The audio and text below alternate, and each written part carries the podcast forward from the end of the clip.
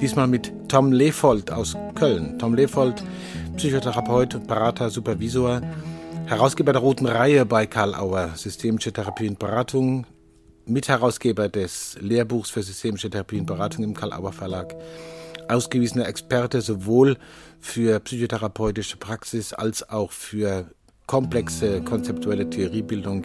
Er wird in diesem Gespräch sehr viel dazu sagen. Wir beginnen mit der Thematisierung Emotional Safety, sicher fühlen für Paare und für Paarberatungen und Paartherapien. Freut euch aufs Gespräch mit Tom Lefold bei Sounds of Science. Hallo Tom Lefold, ich begrüße dich zum Gespräch bei Sounds of Science. Schön, dass du bereit bist, dich mit mir zu unterhalten und für die Leute interessante Ideen zu bringen. Hallo, Hallo Matthias. Du bist in Köln jetzt, ne? Ich bin in Köln und äh, in meiner Praxis, mhm. äh, wo ich ein bisschen Homeoffice mache, aber immer auch noch therapeutisch unterwegs bin. Ja, das wäre dann, da würde ich dich gleich ein paar Sachen äh, zu fragen. Äh, du bist ja Herausgeber unserer sogenannten Roten Reihe über systemische Therapie und Beratung und zusammen mit Michael Wirschen auch Herausgeber dieses äh, Lehrbuches, das bei uns erschienen ist, das glaube ich bald in die dritte Auflage geht. Mhm. Und ähm, ich habe dich äh, erlebt äh, unlängst bei der Tagung in Wien von der ÖAS, Österreichische Arbeitsgemeinschaft Systemische Therapie. Und da hast du über Emotional Safety unter anderem einen Beitrag gemacht. Du arbeitest viel mit Paaren.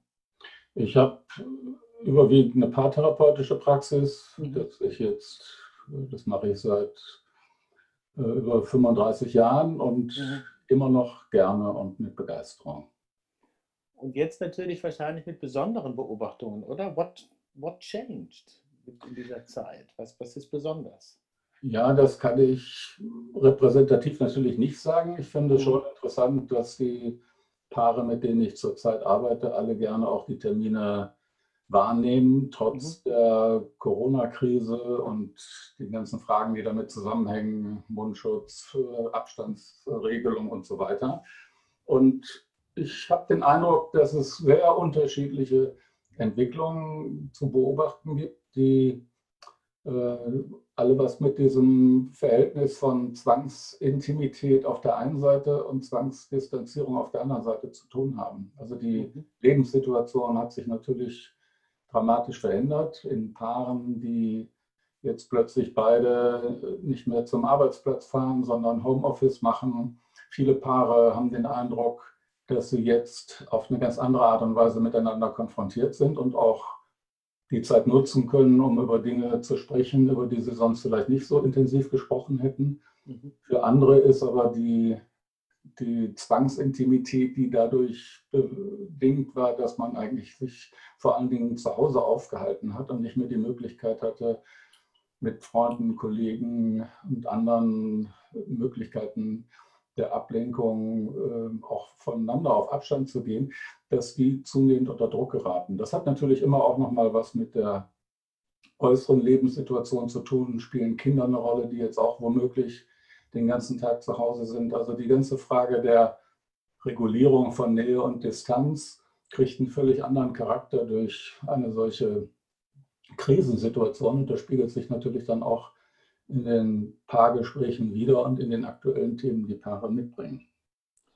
Hast du auch den Eindruck, dass es manchen Paaren, ich möchte jetzt etwas überspitzt sagen, nützt, was gerade ist, die Situation? Oder dass die irgendwie weiterkommen, dass da, dass da besondere Entwicklungen angestoßen werden? Gibt es das auch? Ja, wie gesagt, also einige Paare haben schon den Eindruck, dass sie miteinander auf, sich nochmal auf eine andere Art und Weise mitbekommen, dass sie andere Gespräche führen, dass sie in eine intensivere Form der Begegnung kommen. Allerdings ist das natürlich auch etwas, was wiederum abhängig von der Zeit ist. Wenn das über Wochen und Monate geht, taucht dann natürlich auch wieder Frust auf oder man ist voneinander genervt oder wie auch immer.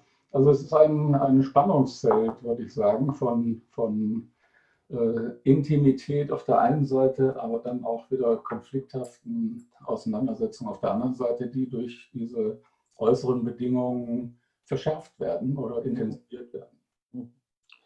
Du hast mal in einem Gespräch diese Metapher der Bühne benutzt. Irgendwie erinnere ich mich vor der Bühne, hinter Bühne des Paarkonflikts. Das hat mich äh, interessiert, sozusagen auf der Vorderbühne spielt der Konflikt äh, sozusagen sich ab, ist beobachtbar. Und was ist auf der Hinterbühne? Naja, die, das Bild der Vorder- und Hinterbühne benutze ich gerne, weil Paare natürlich erstmal mit einer Menge von Anliegen kommen, Konfliktthemen, die zum Teil schon lange bestehen, die sie dann auch in der Paartherapie gerne besprechen und auflösen wollen. Und das sind natürlich Themen, die ganz viel einfach mit der Tatsache zu tun haben, dass man miteinander sein Leben teilt. Und äh, ich sage mal, viele Probleme haben Paare gar nicht, weil sie ein Paar sind, sondern weil sie zusammenleben. Das heißt, die Frage der äh, Aufteilung von Hausarbeiten, der Kindererziehung, der, des zeitlichen Abstimmens aufeinander, äh, Umgang mit Geld, mit Sexualität und so weiter. Das sind alles natürlich Themen, die man als Paar in irgendeiner Weise zu bewältigen hat. Das ist die, die Vorderbühne und äh, ich erlebe häufig, und ich mache ja auch relativ viel Weiterbildung für Kolleginnen und Kollegen, die mhm. sich mehr mit Paartherapie beschäftigen wollen. Ich mache ziemlich häufig die Beobachtung, dass viele Therapeuten auch versuchen, mit Paaren an diesen Konflikten auf der Förder Vorderbühne Lösungen zu entwickeln. Mhm. Das kann oft sehr hilfreich sein. In vielen Fällen ist es aber so, dass wenn man nicht versteht, was eigentlich auf der Hinterbühne an grundlegender Dynamik abläuft, dass sozusagen die Konflikte auf der Vorderbühne immer wieder neu befeuert und intensiviert, kommt man letzten Endes mit der bloßen äh, mit dem bloßen Finden von Lösungen für bestimmte praktische Probleme nicht unbedingt weiter. Und deswegen finde ich sozusagen dieses Bild der Hinterbühne, die letzten Endes eine wichtige Grundlage dafür ist, was auf der Vorderbühne zu beobachten ist, ziemlich mhm. wichtig, vor allen Dingen auch für die Paare selber, die häufig nicht wirklich verstehen, warum sie immer wieder in die gleichen Konfliktmuster hineingeraten. Mhm. Was spielt eine besondere Rolle? Bindungsentwicklung oder halt so Konfliktmuster, die man gelernt hat. Was kann da alles eine Rolle spielen? Und worauf sollte man als äh, Paartherapeut oder Paartherapeutin auch zu schauen lernen, sagen wir mal? Stark also auf die Förderbühne nur. Mhm. Mhm. Naja, meine Beobachtung ist, dass es ähm, ganz häufig zwei zentrale Aspekte gibt, die wirklich eine Konfliktdynamik in Gang bringen und aufrechterhalten. Und das eine äh, ist ein Bereich, der etwas mit unseren Bindungserfahrungen zu tun hat und dem Bindungserleben, also sprich all das, was äh, dafür verantwortlich ist, ob man sich in der Beziehung sicher fühlen kann oder nicht. Mhm. Das ist mit sozusagen, das ist mit Emotional Safety gemeint. Ja. Auf der anderen Seite geht es um die Frage der Anerkennung und Wertschätzung, was die gesamte Regulation von Achtung und Selbstachtung in einer Beziehung ausmacht. Und beide Bereiche, sowohl das Bindungssystem als auch das Anerkennungssystem, spricht sozusagen Grundbedürfnisse von Menschen in Beziehungen an. Wenn wir auf Paare als soziale Systeme schauen, mhm. dann ist aus meiner Sicht extrem wichtig zu schauen, welche Rolle spielen eigentlich grundlegende affektive Bedürfnisse, die ja nicht einfach nur individuelle Bedürfnisse sind, die auch ohne den anderen denkbar wären, sondern die erstmal primär dafür verantwortlich sind, dass überhaupt so etwas wie sozialer Zusammenhalt entstehen kann. Also unsere Bindungssicherheit gibt uns ein Gefühl von Zugehörigkeit, ohne dass wir äh, als soziale Wesen uns nicht wirklich wohlfühlen können. Und der ganze Bereich der Anerkennung, der Wertschätzung hat etwas damit zu tun, ob wir uns sozusagen äh, im sozialen System auch eines bestimmten Status erfreuen können und der uns eine Rückmeldung dafür gibt, wie wichtig wir auch für den anderen sind. Das gilt eben für Paare, aber natürlich auch für alle anderen sozialen Systeme. Und auf diese, äh, diese beiden Dinge, das heißt die Bedrohung von Bindungs- äh, und Bedürfnissen einerseits und die Bedrohung von Anerkennungsnotwendigkeiten auf der anderen Seite reagieren Partner sehr schnell, sehr heftig und geraten dann immer wieder auf der Vorderbühne in Konflikte, die sie nicht wirklich entschlüsseln können, weil letzten Endes auf der Sachebene das Problem nicht anzusiedeln ist. Du hast eben gerade diesen Begriff der sozialen Systeme benutzt. Ich frage einfach mal, ich riskiere es mal so zu versuchen, abstrakt zu fragen. Diese drei äh, äh, Systemtypen sozusagen, die uns vielleicht ausmachen, die immer wieder von uns erlebt und gestaltet sein müssen. Also unser psychisches System, was wir erleben, wenn man so will, unser körperliches System und äh, die sozialen Systeme, mit denen wir uns bewegen. Durch sowas wie Social Distancing oder äh, könnte man sagen, da gerät was in eine neue Dynamik, was man irgendwie neu einstellen muss. Ich sage mal ein Beispiel, Entschuldigung. Ein Nachbar von mir äh, hat Pferde und er hat gesagt, ähm, wenn er so ein, hat ein Pferd gesehen, das mal wieder einen Galopp macht, als wollte er es nicht vergessen, dass es das kann, bleibt jedes Mal am Zaun stehen und sieht aus, als müsste sich was überlegen.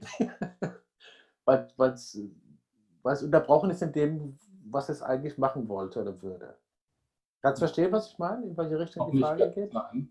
Also die Fragestellung, äh, diese, diese Social Distancings, dieses ganze neue Erleben, auch das Maskentragen und so und äh, Homeoffice, das ändert doch was an, dieser, an dem, wie wir unsere Körper miteinander und mit den sozialen Systemen, mit denen wir sonst arbeiten, irgendwie in, Zusammenhang bringen oder koppeln. So, ist, ist das ein sinnvoller Gedanke, da systemtheoretisch dran zu gehen oder ist das zu abstrakt? Naja, ich würde sagen, die Unterscheidung dieser drei Systemebenen ist ja erstmal ein Versuch einer logischen Trennung von Sphären, die völlig unabhängig davon funktioniert, was ich da beobachte. Es geht eigentlich dann primär nur darum, beobachte ich jetzt nur Kommunikation, beobachte ich womöglich oder versuche zu beschreiben, was äh, in mir selber oder im psychischen System vorgeht oder gucke ich darauf, wie sozusagen die Körperebene mit einbezogen wird, was da passiert. Ähm, das ist jetzt natürlich eine ganz andere Diskussion, weil man kann jetzt auch überlegen, inwiefern sind diese Bereiche tatsächlich so getrennt oder ist diese analytische Trennung wirklich hilfreich, wenn man mit Paaren arbeitet und an deren unmittelbares erleben und an deren wechselseitige Beobachtung anschließen will. Und ich bin schon eher auch der Meinung, dass die, das Konzept der sozialen Systeme als reine Kommunikationssysteme äh, in gewisser Weise problematisch ist, weil gerade der affektive Bereich, den ich für besonders wichtig halte, da deutlich zu kurz kommt. Kommunikation wird hier zu stark meiner äh, Meinung nach an Sprache gekoppelt während gerade auf der Ebene der körperlichen Ankopplung von Partnern natürlich ganz viel passiert, affektiv, was eben nicht einfach nur auf sprachliche Aussagen zurückgebracht werden kann. Wo findest du, ah, sorry, ja. Mhm. Nee, du.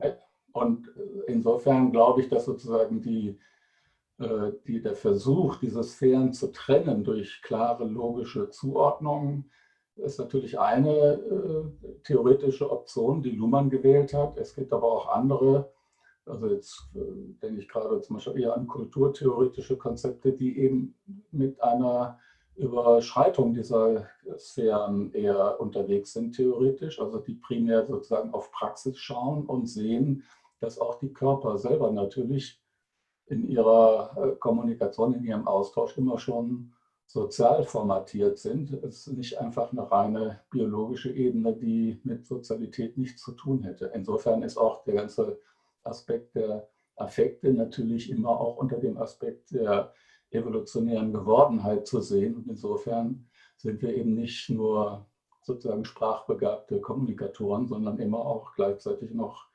biologische Wesen mit einer langen Evolutionsgeschichte, die uns auch mit anderen höheren Säugetieren äh, verbindet. Mhm. Du bist ja einer, der sich in der Landschaft von Theoriebildung, von Geschichte, von Geschichte von Theoriebildung äh, unheimlich viel beschäftigt hat und nach wie vor beschäftigt.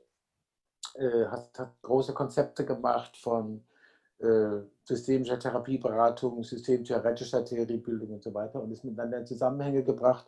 Ist immer wieder faszinierend. Äh, was denkst du denn, äh, was sind die großen theoretischen Herausforderungen? Und du hast auch irgendwann mal im Gespräch von Theoriemüdigkeit gesprochen. Was würdest du sagen, wenn jemand in den beraterischen Bereich geht, zum Beispiel Paarberatung oder Familienberatung, äh, womit sollte der sich auf der Theorieebene gut beschäftigt haben? So ein Tipp eines Weitgereisten. Ja, also ich glaube, das ist, äh, also ich bin kein, äh, ich weiß gar nicht, wie man das jetzt, äh, was es da für ein Substantiv gibt. Also ich würde mich nicht als Lumanianer äh, bezeichnen mhm. oder als Systemtheoretiker oder wie auch immer.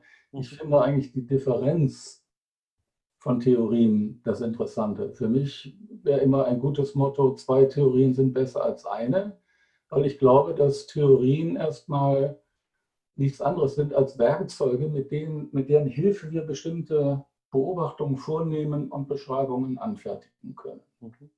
Und äh, Richard Rorty hat das einmal sehr schön gesagt in, in seinem Buch über Kontingenz, Ironie und Solidarität, mhm. dass wir alle, alle Aussagen, die wir machen über die Wirklichkeit, die wir selber äh, konstruieren, werden mit Hilfe eines bestimmten Vokabulars gemacht. Und unser Vokabular, das wir benutzen, entscheidet letzten Endes darüber, was wir sehen und was wir beschreiben können. Und ich glaube, dass es wichtig ist für Therapeuten, unterschiedliche Vokabularien zu kennen und auch nutzen zu können, um Hypothesen entwickeln zu können, um anschlussfähig zu werden für die Beobachtung und die Beschreibung unserer Klienten.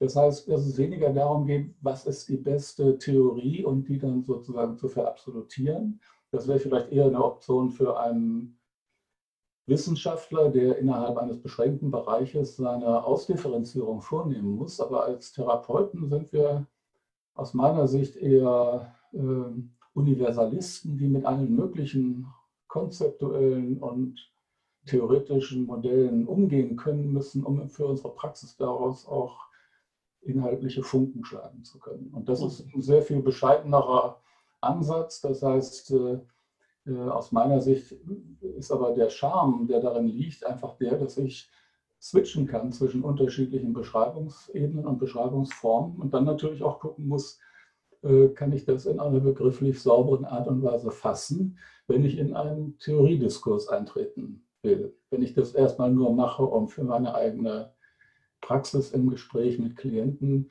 auf Ideen zu kommen, dann ist die Anforderung dann natürlich schon deutlich niedriger. Hm. Wir haben ja mal gemeinsam auch eine äh, Tagung äh, ins Leben gerufen gehabt, äh, du und der Wilhelm Rotthaus, ganz lieb, bei einer Tränkle, äh, wo es um Diagnosen ging. Das ja. gibt mir jetzt so ein, so ein Thema, äh, du hast damals den schönen Vorschlag gemacht, was ist der Fall und was steckt dahinter? Ein Luhmann-Titel. Ähm, jetzt, das, was du jetzt gesagt hast, bringt mich auf die Fragestellung nochmal, die ja viel diskutiert wurde, der äh, sozialrechtlichen Anerkennung der systemischen Therapie. Da gibt es doch irgendwie, könnte ich mir vorstellen, eine Art von Gefahr drin, theoretisch, oder von dem, was, was als gültig oder wahr gilt, irgendwo sich ein bisschen einschränken zu müssen, um, um solche Anerkennungen zu kriegen? Oder liege ich da falsch? Ist das eine Gefährdung für so einen Ansatz, der, der von sich aus eher so in die Richtung geht, zumindest aus meiner Sicht, so wie du es beschrieben hast, mehrere theoretische Entwürfe äh, in, ein, in ein Spiel zu bringen, um den Klientinnen und Klienten hilfreich zu sein? Also ein bisschen Einschränkung halte ich schon fast für eine Verniedlichung. Ich glaube, dass das in der Tat eine ganz massive Veränderung bedeutet, weil hier sozusagen ein neues Vokabular auch für systemische Therapeuten verbindlich wird und das eben nicht einfach nur ein mögliches Sprachspiel unter vielen ist, sondern eines, das uns eng koppelt an die gesamte organisatorische und wirtschaftliche Strukturierung im Gesundheitswesen. Das heißt, Psychotherapeuten, die systemische Therapie äh, der Krankenkasse verrechnen wollen, sind gezwungen, dieses Vokabular zu benutzen. Und wir wissen alle, äh, gerade aus der Geschichte von Theorien und Wissenschaften und so weiter, dass solche Sprachspiele natürlich eine äh, massive Wirkung haben auf die Art und Weise, wie wir selber beobachten, wie wir beschreiben und letzten Endes auch, wie wir denken. Das heißt, die permanente Reflexion äh, der Diagnosen unter einem konstruktivistischen Aspekt ist notwendig, aber enorm aufwendig, weil wir sozusagen von der Alltagspraxis her letzten Endes immer die Einladung bekommen, das Ganze eher zu trivialisieren und zu sagen, die Dinge sind dann eben so. Das heißt, da hat jemand eine Persönlichkeitsstörung und äh, das behandle ich jetzt. Und das ist aus meiner Sicht eigentlich die Gefahr in diesem System. Und wenn wir an die äh, Theorie von Kuhn äh, denken, über die Paradigmenwechsel, sehen wir, wie diese Vokabularien im Laufe der Zeit natürlich irgendwann abgelöst werden durch neue wissenschaftliche Paradigmen. Aber das sind Prozesse, die über Jahrzehnte oder Jahrhunderte gehen, die nicht einfach nur durch eine Theorieentscheidung von heute auf morgen geändert werden können. Und insofern ist der Eintritt jetzt in diesen Diagnostikdiskurs äh, hochgradig äh, problematisch aus meiner Sicht. Ja, wir können es natürlich ständig auch ähm, weiter kritisch beobachten. Das ist aus meiner Sicht auch die Konsequenz für alle Systemiker, die das ernst meinen. Aber die, ähm, die äußeren Bedingungen, der Kontext, der sozusagen das auch erfordert, ist doch auch sehr wichtig. Und ich bezweifle, dass das wirklich äh, auf Dauer kritisch aufrechterhalten werden kann. Mhm. Du gehörst ja auch zum, zum äh, Team äh, der Kontextzeitschrift, ne? Da gab's ja, ich bin da mit herausgekommen genau, seit genau. 2004. Mhm. Genau.